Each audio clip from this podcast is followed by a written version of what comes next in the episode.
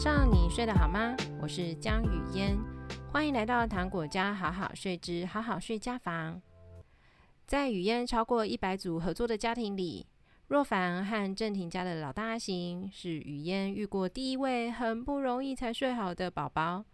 合作期间，让我本人非常的紧张也很谨慎。在第一次找真实家庭合作一起录 Podcast，就选他们家。是很希望能够真实呈现睡眠调整的过程中，虽然大部分的宝宝都是在一两周内就睡得很好，宝宝在理解这个新的睡眠改变过程中，哭泣的状况通常是前三天最激烈。不过大部分的意思啊，就表示不是每个宝宝都这样，也很有可能会遇到一些波折。所以啊，第一次就找最刺激的合作家庭来分享。并不是要来吓吓大家，只是想要平衡报道一下。今天再次邀请若凡和正廷夫妻两人聊聊他们家的两位男宝宝，当年四个半月的阿行和当年刚满六周的嫩婴阿和，和雨嫣合作两次睡眠调整之旅的点滴。上一集我们聊了第一次合作的契机。以及第一次合作时，竟然遇到让我无解。语嫣诚实告知若凡，我要去开外挂，付钱跟我当年的导师咨询一下，讨论状况。在这个刺激的合作过程中，如何与若凡一起发现最适合阿行的睡眠调整过程？在开始之前，也先跟听众们抱歉一下，因为我们是远端录音，没有专业的录音设备。有些段落若凡的声音比较小，戴耳机听会有某一边才有声音。这些因为语言的技术力不足，无法克服，还请大家见谅。好喽，现在让我们一起继续画当年。上一集我们聊了很多关于呃阿行睡得。蛮不容易的这一条路。那这次啊，我就想要聊一下说，说阿和弟弟阿和，他现在已经三岁了嘛？嗯，哎、欸，还没，他现在两岁两个月。两岁两个月哦，我有讲错了，他现在是两岁。那阿和现在是两岁。嗯、那阿和他当初是在满六周的时候就开始进行睡眠调整。那在六周以后呢，是可以用协助入睡的方式来稳定宝宝的作息，可是还不能够让他们练习自行入睡。那跟大部分的家长都期待的是小孩是可以自行入睡的。那你自己当初知道我的规范 就是三个月内啊，六周后啊，只能做协助入睡，你还是愿意立即开始的起因是什么？因为阿和也是一个。一开始就令我蛮崩溃的小孩，那，诶，有可能我崩溃线就是蛮低的，所以总而言之，就算经过阿行那么难睡，然后后来也睡好了，所以我早就决定阿和一定会找睡眠顾问。至于为什么是六周就开始呢？因为阿和六周前他也是非常的不好睡，他不好睡到我的月嫂，我的月嫂还是经验蛮丰富的，然后他跟我说他没有看过这么高需求的小孩。才一个月，oh, 对，那个时候他才未满一个月，我的月嫂就讲跟我讲，什么样子的高需求状况啊？就是睡觉，他他很难，非常难哄睡，就连奶睡他也不睡，不要说抱睡，抱睡他也不睡，然后整个晚上就是，嗯，可能他就是很晚很晚很晚才会睡着，然后睡着个顶多一个小时半个小时他又爬起来，然后我记得。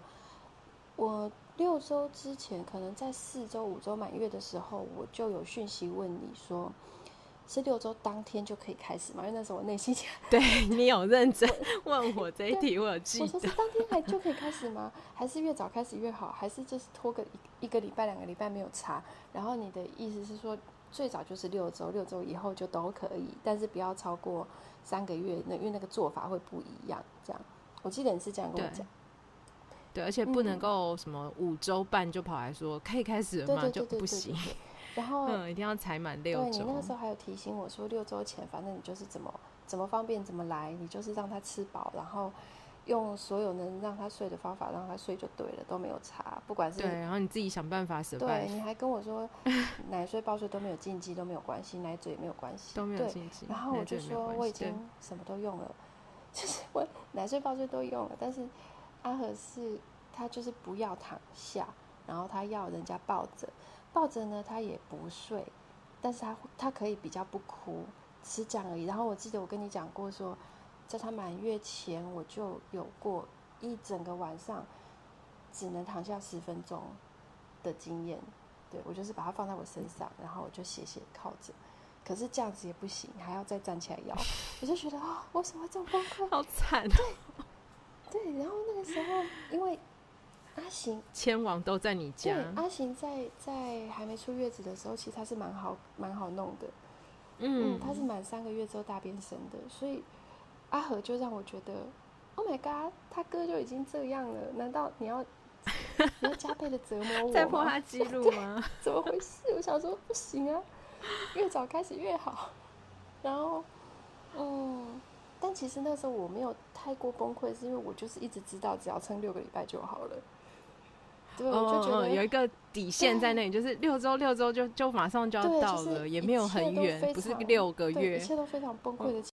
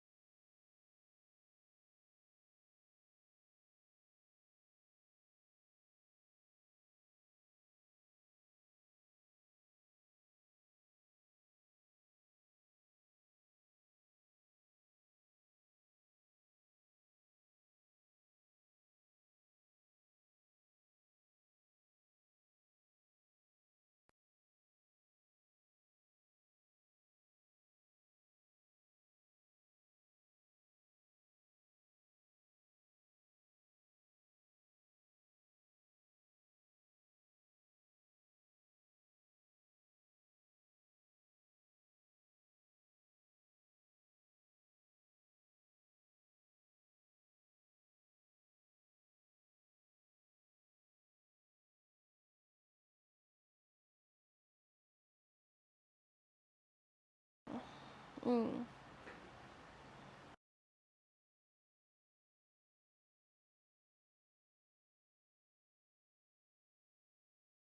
你可能还是会受到蛮多的阻力，就是身边的人都会告诉你说，你怎么可以一开始就想要不陪睡啊，让他自己睡啊，不抱他睡啊，就是大家会有很多很大的怀疑，而且会有一些。美好幻想吧，觉得当爸。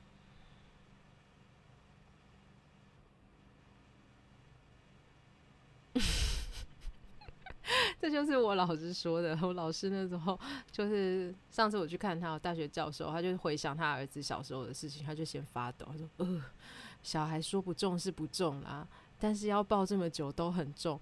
我们四个人，他就说他、他老婆、他岳父岳母，全部通通都直栽，就是在育儿上的直栽，就因为他儿子要抱到很久才会睡着，跟放下去就不能睡这件事情，对，很可怕。他就说很可怕。大家好，那我们再回到阿和，虽然阿和很顺嘛，可是，在之前啊，你就听到说要用协助入睡的方式，而且协助入睡第一次要花三四十分钟，他才会睡着。那你会不会觉得说，天啊，自己不会耶，我觉得我自己个人啦，哈，我现在已经不会假设所有的妈妈都是这样想，但是我 我自己个人觉得，我可以陪在他身边，还可以跟他有肢体接触，很好啊，很好啊。比起我把他放在床上，然后我就要离开房间，然后在门外听他哭一个小时，这好多了吧？嗯，是这样，因为阿行就是这样对我的。对对对，真的真的，阿行就是阿行，真的是把我当妈的。百分之两百的罪恶感都激发出来，所以我觉得我可以陪在阿和那时候还是小 baby 嘛，嗯、对，我可以陪在他身边，然后用用帮忙的方式让他入睡，我觉得很棒啊！嗯、我不想要再等到三个月，然后再去经历那个把他放在床上，然后跑到门外去听他哭，嗯，这是我我觉得这个更痛苦，对我来说，嗯嗯，所以我其实很。听到你说六六周大的时候，是你在他的床边拍拍他睡，然后越拍越少，越拍越少，直到他自己渐渐的三个月后顺利的情况下，他就会自己变成自行入睡的时候，我觉得超棒。那你自己以阿和的状况啊，你觉得越拍越少，大概几天后就越拍越少？你还记得吗？结束之后其实都在正常范围，但是没有到一帆风顺，就是嗯。总会有一些意外或者是不一样的地方是来不及问到你的。嗯，就我记得那个时候印象很深刻，他常常拍完之后他安静下来，嗯，可是没有睡着，嗯，然后我就会想说，要继续拍吗？嗯，这个时候就是有一种继续拍，他也许会睡，也许就不会睡。嗯，然后我就常常陷于两难，觉得就是有时候一停手，对，我想说好，那你既然安静下来了，那这样如果我是在协助你入睡，是不是代表我的拍拍会让你越来越就是进入睡眠状态呢？然后就继续拍了一阵子，发现他也没有给我任何要睡着的迹象，他就只是安静的躺着的时候，我就觉得越来越像在打屁股，这样到底对不对？那你就试着不拍了吗？对，我就试着不拍，嗯、然后坐在床旁边。可是大概过个五分钟、三分钟，他有时候就哭起来了。嗯，然后就觉得哦，哭起来了，那是不是就继续拍呢？嗯，当做一种安抚。可是这时候再拍，他会就是两个很极端的走向，就是越哭越大声，嗯、要不然就是他又安静下来了。嗯、然后阿和就是真的是没有那么容易拍一拍他就睡着。嗯，然后但是他很尝试。他可能安静的躺在那里，但是那个安静的躺在那里的时间又不足以长到让我觉得他是在玩，嗯，他可能就好像他只是在发呆一下，嗯，嗯，然后我就是会晚上会耗在这种两难之中，还蛮长的时间。我记得大大部分的时间我都很举棋不定，现在到底要不要拍？然后有时候真的是三更半夜拍到我都要睡着了，嗯嗯。我好像还曾经就是拍拍，然后就睡着在他的床栏杆上面，然后后来撞到下巴，自己醒来，对，自己醒来想说儿子现在在干嘛？那那时候儿子在干嘛？有点忘记了，但反正确实有一段，也是有一段时间让我觉得哦，好想要每天打电话问语嫣现在该怎么办。但但是我心里又会觉得说，啊就啊就有在越来越好，因为其实小 baby、嗯。的那个好转是很快的，对啊，嗯，就是每天每每一个礼拜都不太一样，嗯，然后我就会觉得，就是每天都很想问，但是心中又觉得这个问题搞不好明天就不存在了，对，就可能也是可能也是我个性的问题，我就会觉得啊，跟一下就过了，之前是跟到六周嘛，现在是跟到三个月。我心中就想说，跟到三个月的时候他没有自行入睡，我再来找语言这样。反正他三个月后他就真的就自己睡了，几乎不用到三个月，好像两个月半的时候就很明显。对啊，就是一种放下去之后。打算要拍他，但是又觉得他，因为他是他那时候开始吃手睡了，嗯，就他的睡前他自己睡觉的方式已经很明显，就是他是吃手手睡，嗯，所以把他放下去，看到马上就是吃手，然后进入一个很稳定的状态，自己沉浸在吃手这个状态中的时候，我就觉得我好像不用拍你，对，那我就在旁边看一下看一下，发现哦他睡着了，嗯，大概在两个多月的时候就蛮常发生，但是当然还是有。就是睡一睡，他就又哭起来，然后我就进去拍，还是有。但是到不到三个月，他就完全是自己睡了。对啊，我觉得要期待小孩就是跟我合作完，就会留在一个完美睡眠状态的，可能是我觉得有点强求啦。不，不只是对我，也对小孩有点强求，因为。我都有跟你们说嘛，小孩长大的路上，就是尤其一岁内发展很快很多，嗯，那有很多东西都会影响到睡眠的稳定性。嗯，那你要把它当成一个问题，而不要他长大嘛，就不可能。所以就是要跟那一些不稳定性共存，的确是一个我觉得蛮重要的一个记忆点吧。就是家长要有那个耐心跟有这个宽松度。那你会看到他越来越好，也真的就是在一个稳定往好的方向走的上面。你有做记录，你会有感觉说，哎、欸，有变好。可是如果是那种乱到你真的觉得很可怕的，那那个就不是在我刚刚说的，只是一些长大的过程的小影响。对啊，我觉得因为阿和本身是第二胎的关系，嗯、就是睡眠是一个重点，但除了睡眠之外的所有事情都是。也因为也因为走过睡眠训练啊，我觉得尤尤其是阿醒的睡眠训练这种的，就是会让我觉得很多小问题都不是问题。对啊，对啊，就是出现一件事情，如果是发生在当时还很小的阿醒身上，我会觉得哦，这是一个问题，要赶快解决，不管是看书还是问人还是怎么样，想个办法吧。嗯。我会陷入这种就是要解决问题的。的的思绪当中，嗯嗯嗯，可是到了弟弟身上的时候，我比较尝试觉得我好累哦。如果这问题三天后还在，我们再看看吧。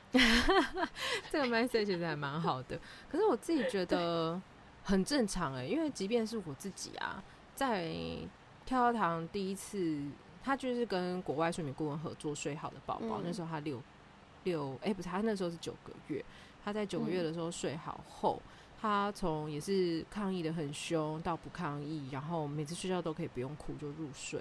但过了一两个月之后，他又开始哭了，每次睡前都哭。嗯、然后我那时候也非常焦虑，就马上就写 信给我的睡眠顾问说，到底发生什么事情？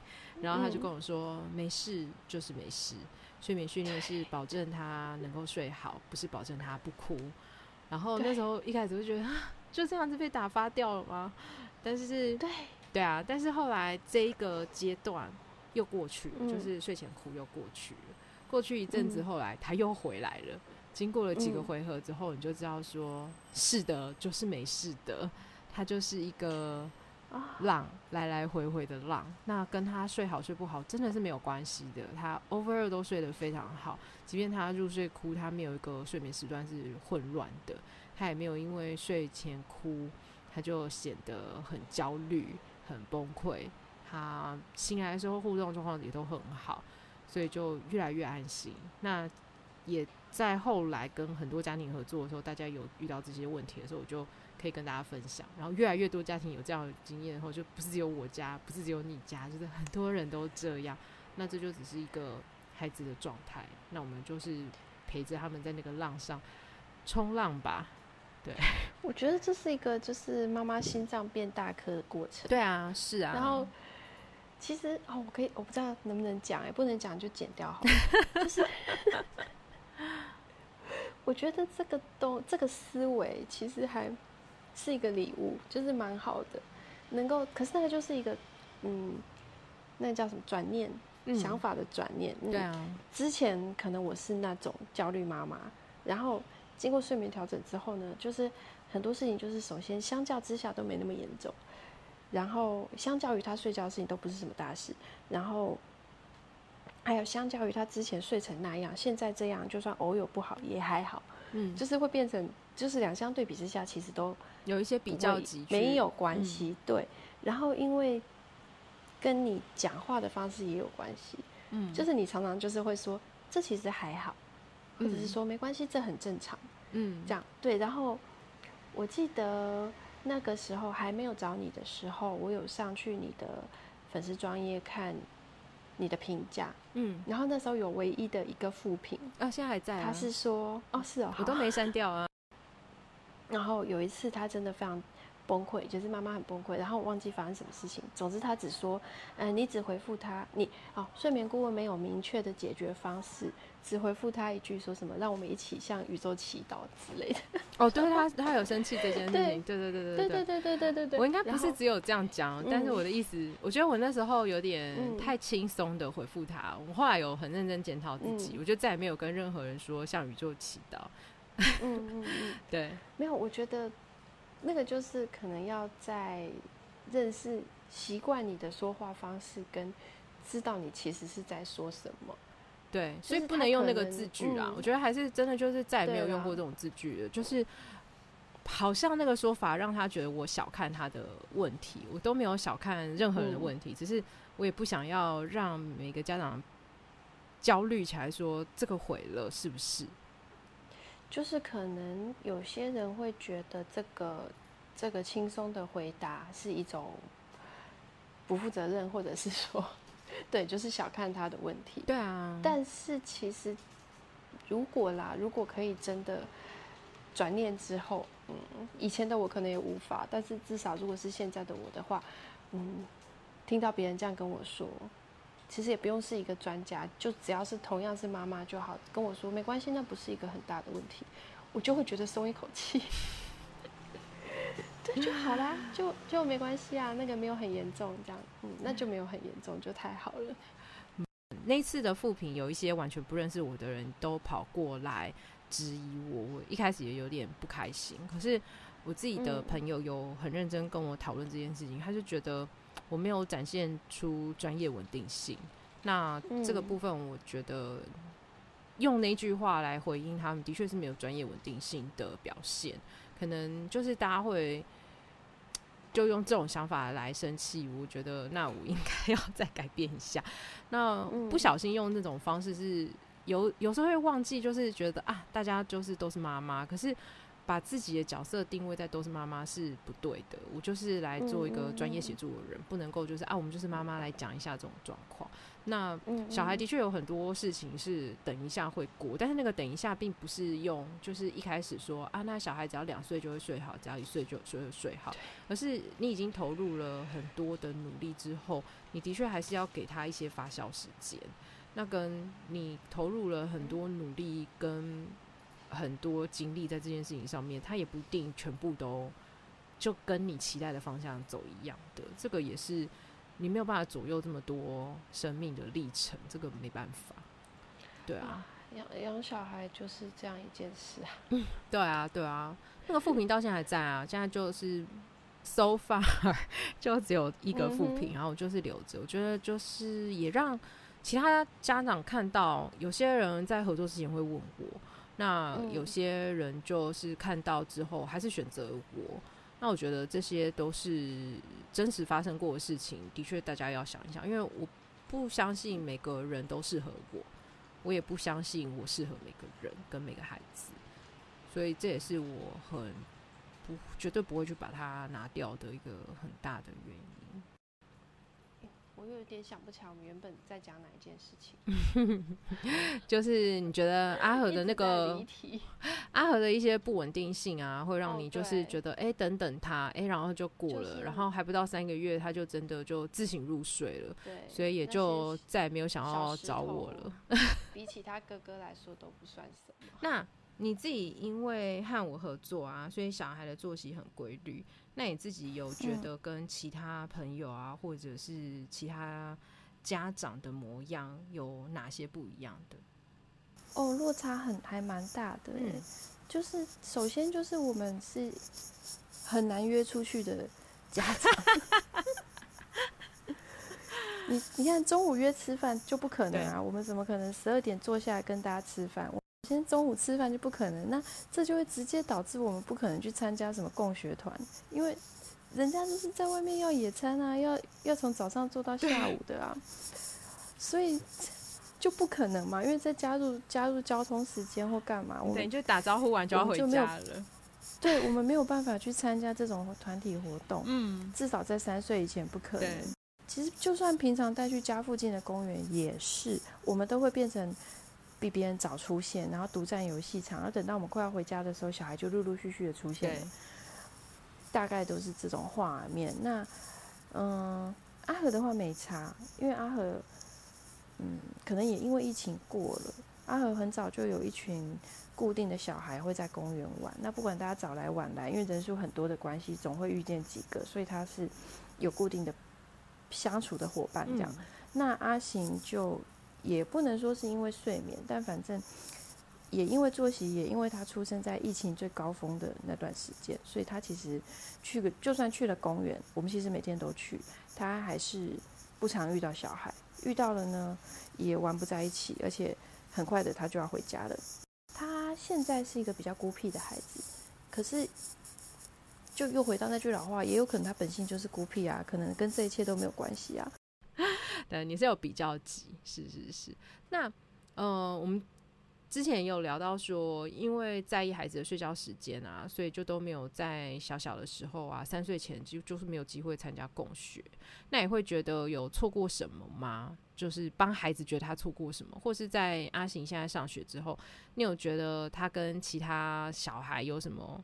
落差吗？或者是落后吗？这种感觉，因为他少玩了很多时间，他花了很多时间在睡觉。睡觉？哎、欸，其实没有、欸，哎，真的没有、欸，哎，我我从一开始就没有觉得，没有去参加一些共学团体、妈妈活动有什么特别可惜的地方。首先就是妈妈我本人很孤僻，嗯，然后嗯，如果会去参加那些活动，可能只因为我儿子一直醒着，所以我需要一个。好带一点的杀时间的地方，或者是我可能需要妈妈朋友来让我发泄压力。嗯。但是其实最好最好最舒服的状况，当然就是他在房间睡觉，然后我在外面喝咖啡，这不是最好的吗？对。所以他在睡觉时间很长，这样很棒啊。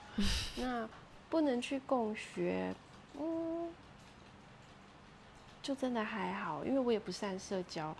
我不是要批评任何的共学团体。嗯我是说，我们不是，我们不是在批评。对，对于要，因为他们其实会有一些规范在嘛。对。对于要呃很注重出席率，嗯、然后可能要轮流。我知道不是所有的团体都这样，但是有一些是可能要轮流带一些手作，嗯、或者是轮流讲故事、轮、哦、流主持、嗯、这种的。对，对我来说真的是无法。嗯。但是其实当时的我。嗯，因为同温层里面很多都是同温层里面的妈妈们，很多都是会去参加共学的。嗯，然后甚至会给我一种想象，就是有去参加共学的妈妈才会比较知道怎么带小孩，然后他们有他们的最先进的育儿方式，嗯，跟观念，嗯，嗯，有时候我会这样觉得，我不是说他们传递出这样的讯息，嗯嗯嗯，而是对对，那个时候我个人的印象是这样。所以我就会觉得，好像我应该要去参加共学，我才是一个当时的同温层里面觉得好妈妈的样子。嗯嗯，但后来其实，呃，也没有什么特别的遗憾呢。我就很乐于跟所有的妈妈说，我儿子六点半就上床，我六点半就自由了。我觉得超棒的，其实蛮炫耀的，讲这句话超炫耀，炫耀。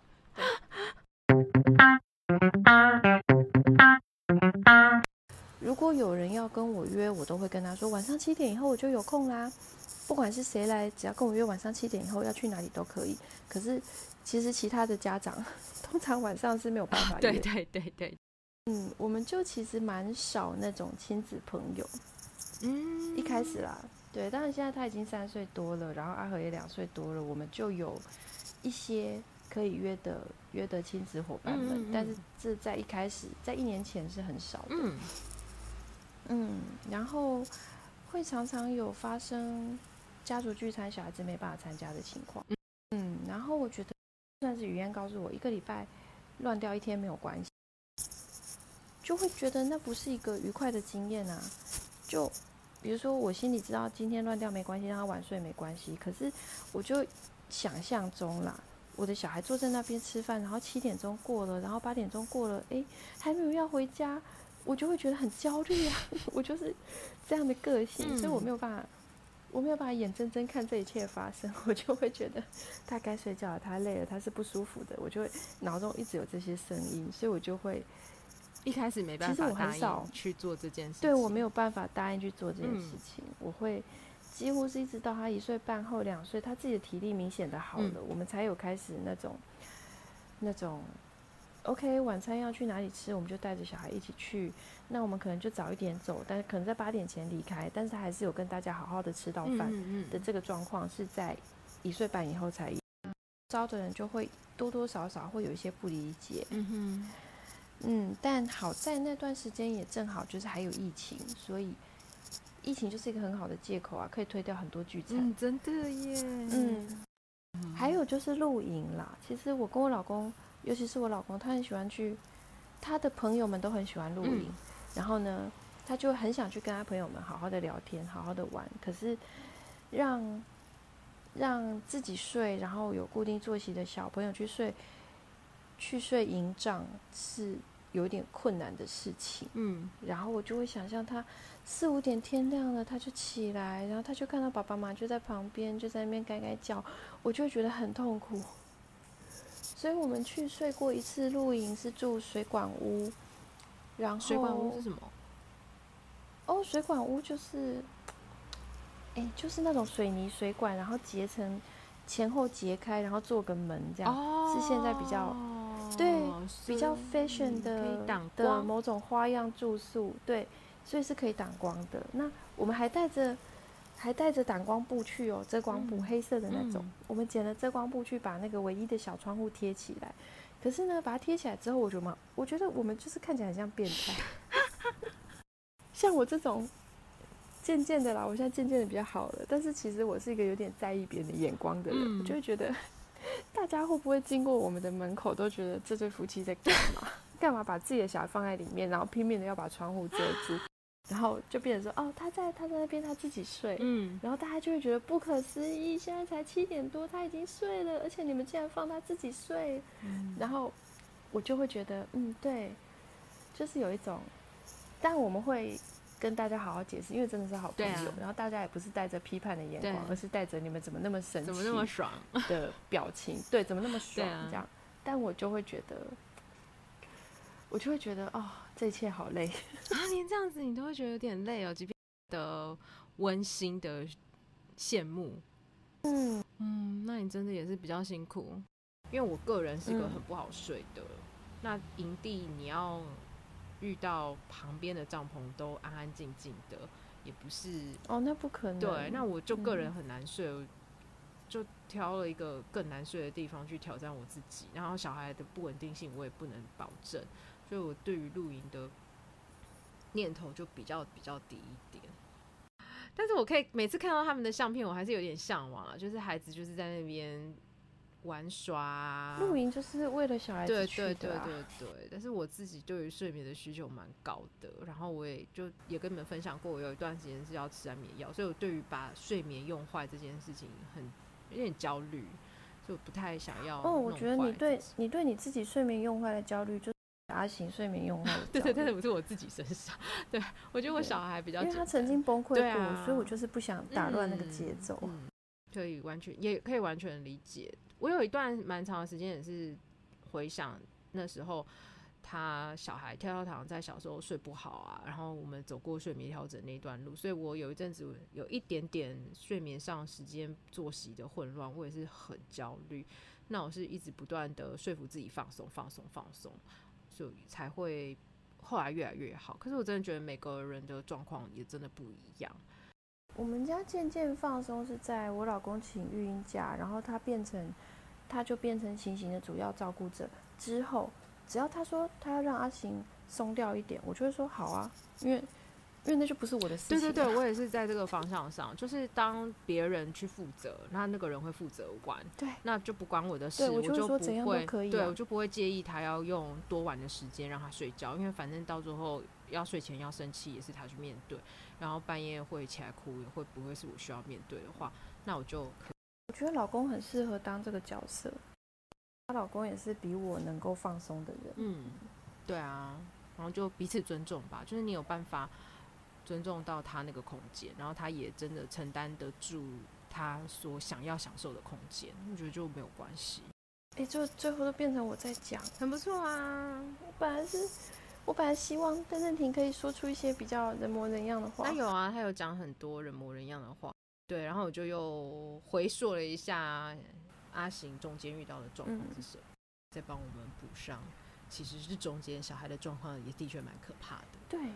对他，他有各种就是午觉不肯睡这些事情，真是我毕生可能都不会忘记。真的，我也不会，我也不会忘记。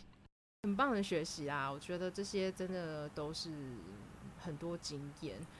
睡眠顾问跟所有的工作都一样，就其实经验的累积真的蛮重要的，也会帮助我自己在面对其他客户的时候。更有把握，就像一开始第一天阿行睡得很好，我就跟你说，哎、欸，先不要太开心哦，不一定会一路顺下去哦。这也是很多经验告诉我说，不是第一天好就是保证好，对啊。那现在像阿行这样啊，像 QQ 这样啊，也都不是标准模式的顺利方法，也让我会觉得说，本来就不是。一个样可以全部一样，嗯嗯，那每个小孩的不一样，可大可小，大部分都很像，可是那一些刚好不像的，都会是很认真的在提醒我们说，要尊重每个人的个别性的一个很好的机会吧。这是我的，我觉得真的谦虚的想法，不要，就是不要小看小孩子啦。真的，真的，真的，你不能小看他，他你要相信他，他们的韧性其实。有超乎我的预期，就他哭成他，他哭成这个样子，嗯、他还是在哭哎、欸，就是一种嗯，一种他也没有因为他哭一个小时，哭将近两个小时，然后妈妈都没有如他所愿的把他抱起来，他就放弃，他也没有，他就是继续哭，嗯、哭了那么久，这是其中一个了不起的地方。然后第二了不起的就是呢，他哭了那么久，他也没有派气耶。就我进去抱他，起床的时候，他就是永远都是笑脸欢迎我啊，他也没有那种对，你这个坏蛋，你让我哭这么久，你还敢来见我的那种生气，他都没有啊，他就 他就超爱我的啊，我就觉得，对，我们的关系并没有坏掉啦，那会那因为经过这个，会让我觉得敢去跟小孩嗯做一些沟通跟拉出界限。其实真的，亲密育儿派有时候就是会后来会让我觉得他们太，他们把小孩看得太脆弱了。对，真的就太脆弱了。因为我们不是就是来硬的，就是我说了就算，然后你就是一定要遵守。然后我们也不是，我才不管你嘞，你要这样子，我们没有办法哦，就再见，就是没有这种绝对值在。跟孩子的互动当中，而且而且不要随便就把人家讲成百岁派。对对对对。不过我最近因为看了另外一本书，就是那个打造同村供养父母，就突然连起来了。因为它里面有讲到说，婴儿在有一段时间是卫教上推荐趴睡哦，所以也是推荐趴睡啊。我知道啊，但是是几岁开几个月开始？我从小啊，就从宝宝的时候。哦，真的哦。出生即可趴睡，然后我就想到我妈，我妈因为我今年四十岁，我妈养我的时候，的确医院让她抱回家的时候是跟她说是趴睡，所以那个年代，然后呃，在我现在有点忘记那个数字，就是那个年份，其实没有非常遥远，大概就真的就是我我生下来的那个年代。那百岁医生就是一百岁的医生嘛，所以他可能就是在于。可能就是在那个在我出生之后，对对对，他是在那个观念之下推荐趴睡的，呃，他没有错，他他的没有错是在他的时代跟他的知识上，就是这样，医生是没有错，嗯、对对对。可是后面发现了一个小儿科医生发现，只要把小孩翻正面睡，他的猝死率会大幅的下降，嗯、所以就开始推广正睡、正正躺睡、正躺睡、正躺睡，嗯、才会到我们这个年代，全部都都是正躺睡觉，然后清空婴儿床，嗯、这才变成标配。所以这也跟时代背景很有关系。嗯、那既然你发现百岁医生的时代背景是还在那个时代了，对对对，那他在那个年代没有错，可是在这个时时代就已经没有跟上这些改变了。所以我会比较大的建议是，我觉得百岁医生。可以不用看。那百岁医生的部分，我就是这样跟家长说，我就说，因为他他没有错，就以他的时代背景没有错。可是既然我们已经往前走了，有蛮确切的科学研究往前走，所以百岁医生的东西不看没有关系，嗯、因为就就是比较久的了，而且是被推翻掉的比较久。但这个人他没有问题，他在他的那个时代背景下，他说的是他通通知道的正确的事情。那只是到我们这个时代已经不合。不合宜了就，就就过去了。有一大票医生对于开刀后要洗手，以前是非常反对的。哦，我知道啊。对啊，那你也说那一些不洗手的医生，难道就是想要害死病人？他绝对没有这个想法啊。所以每个时代有每个时代，他们相信他们真的没有错的这个部分，我们不能去否定它。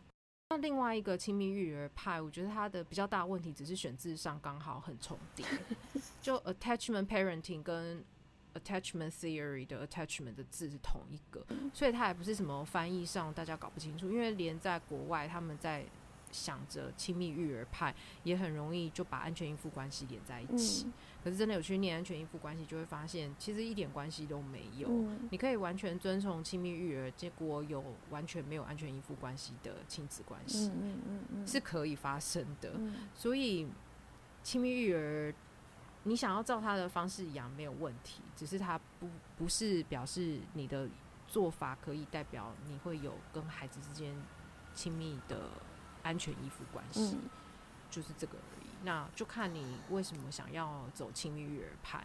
那你知道你的出发点，然后没有误会，没有误会，他是可以带着你跟你孩子有安全依附关系的。那你要使用这个方法，我觉得都没有问题。哦，可是大部分的台湾人感觉很有误会。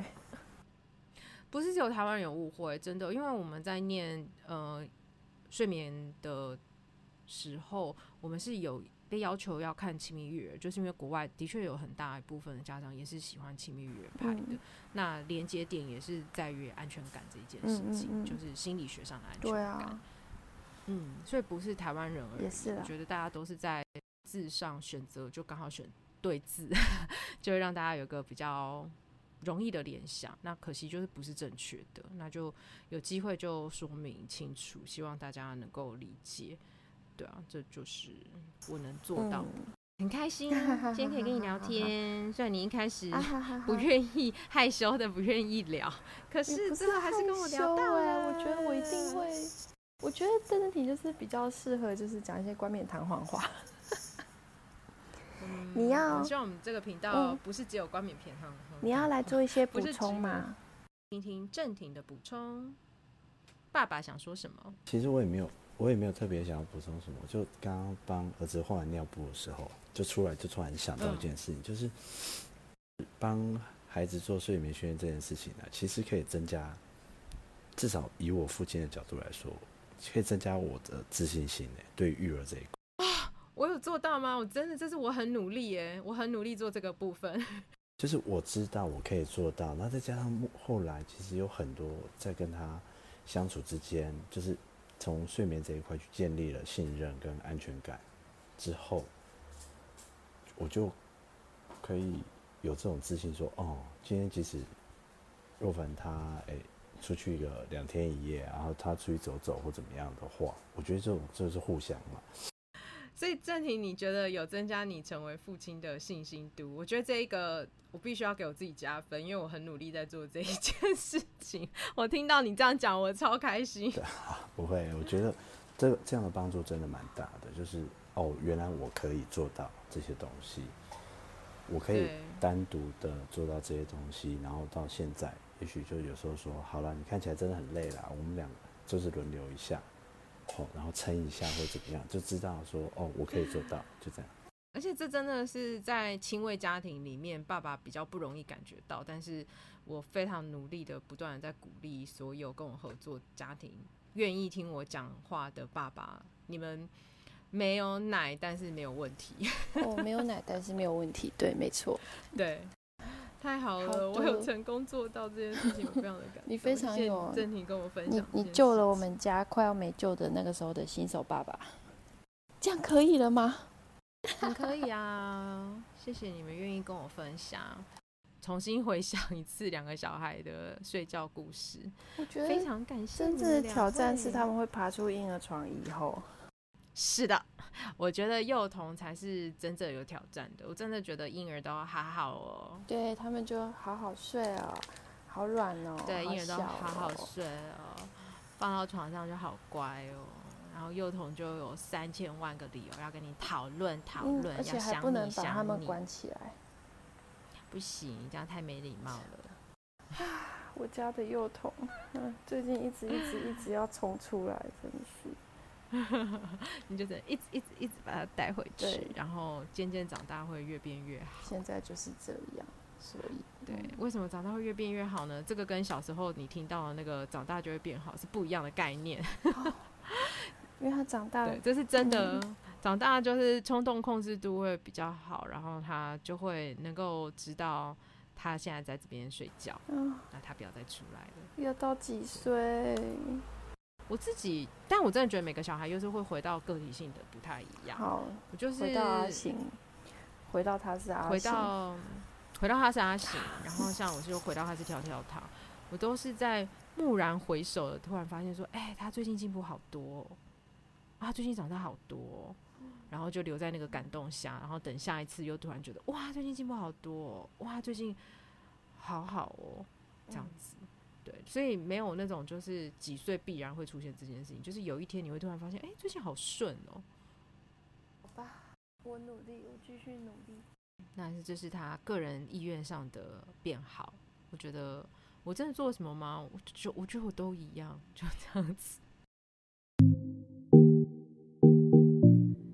再次感谢郑婷和若凡来到糖果家好好睡，和雨嫣重新回想老大阿行在四个半月，老二阿和在六周时各自和雨嫣合作睡眠调整的过程。两个孩子有着截然不同的好好睡之旅。阿行是糖果家好好睡目前唯一荣获勤学奖的好睡宝宝，阿和则是七天后。在一些正常值的小起伏下，两个月半就能够自行入睡的好睡宝宝。每个孩子独一无二的模样，对家长、对语嫣，每次的合作都是了解孩子的一个全新旅程。我是最懂安全依附关系的婴幼儿睡眠顾问江雨嫣。无论你们的家庭是否需要宝宝睡眠顾问的协助，都祝福你们。今晚宝宝好困，自己困好。如果你喜欢今天的节目，欢迎到本集的资讯栏或是 IG 首页链接里赞助雨嫣喝杯珍珠奶茶，让我充满热量的继续带给大家好听的内容。也别忘了把这一集分享给你的朋友，在各大 Podcast 平台给雨嫣五颗星，留言和雨嫣聊天哦。千万不要忘记追踪糖果家好好睡的粉丝专业 IG 和 Podcast 哟。